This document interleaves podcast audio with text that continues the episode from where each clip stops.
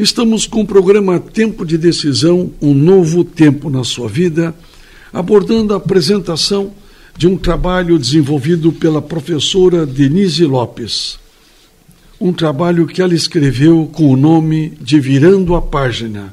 Ele reescreve a história. Vamos continuar.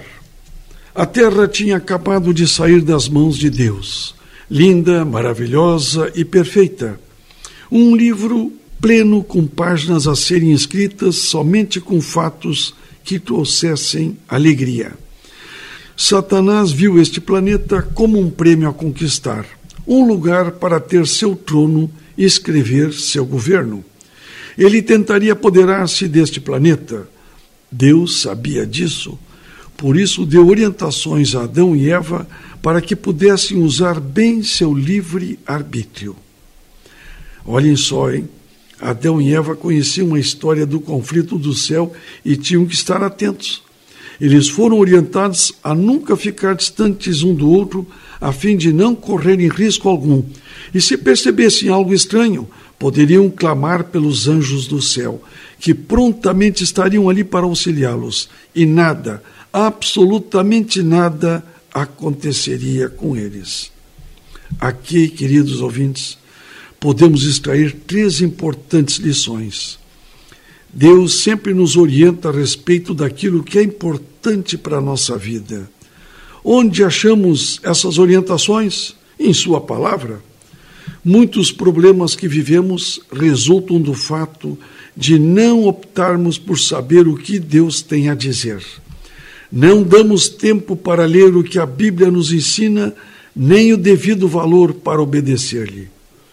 O segundo aspecto é que muitos problemas conjugais poderiam ser evitados simplesmente se marido e mulher andassem juntos, construíssem propósitos e os executassem juntos, valorizando a companhia um do outro. E o terceiro aspecto é que valorizamos demais a nossa independência. Achamos que temos as respostas e que podemos dominar as situações. Deixamos de clamar pelos anjos em nosso favor, então falhamos e colhemos as consequências. Adão e Eva falharam no teste do amor e da lealdade, e não demorou muito para descobrirem que algo havia dado muito errado. O conflito chegara até eles. O primeiro borrão na página do livro de suas vidas estava feito, afetando a história de toda a humanidade, afetando as primeiras páginas e tantas outras de nossa vida.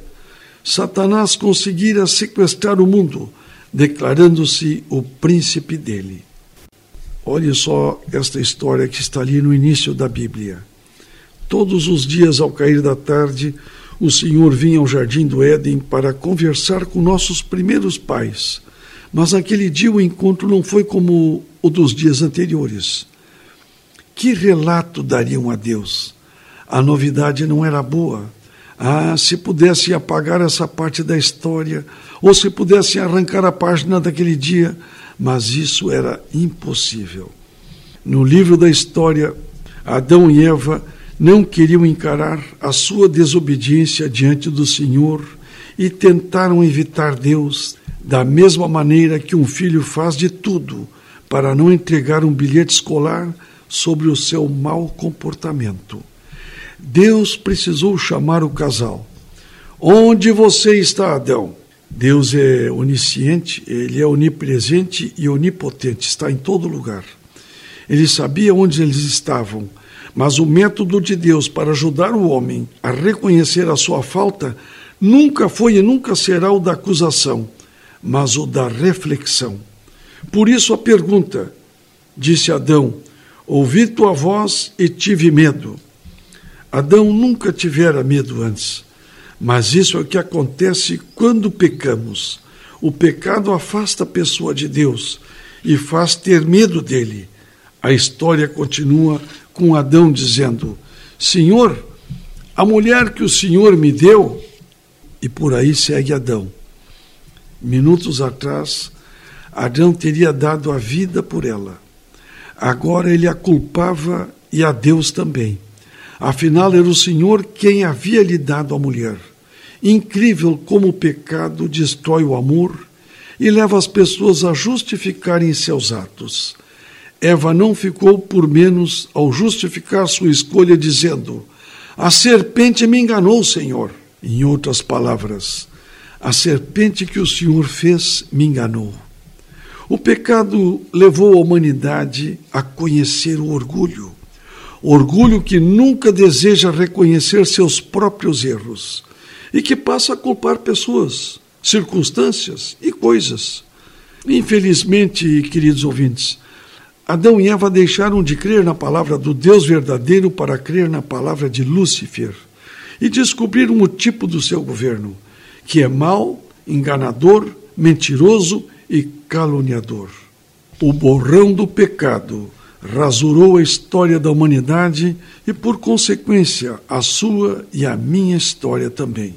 Estamos com o programa Tempo de Decisão um novo tempo na sua vida.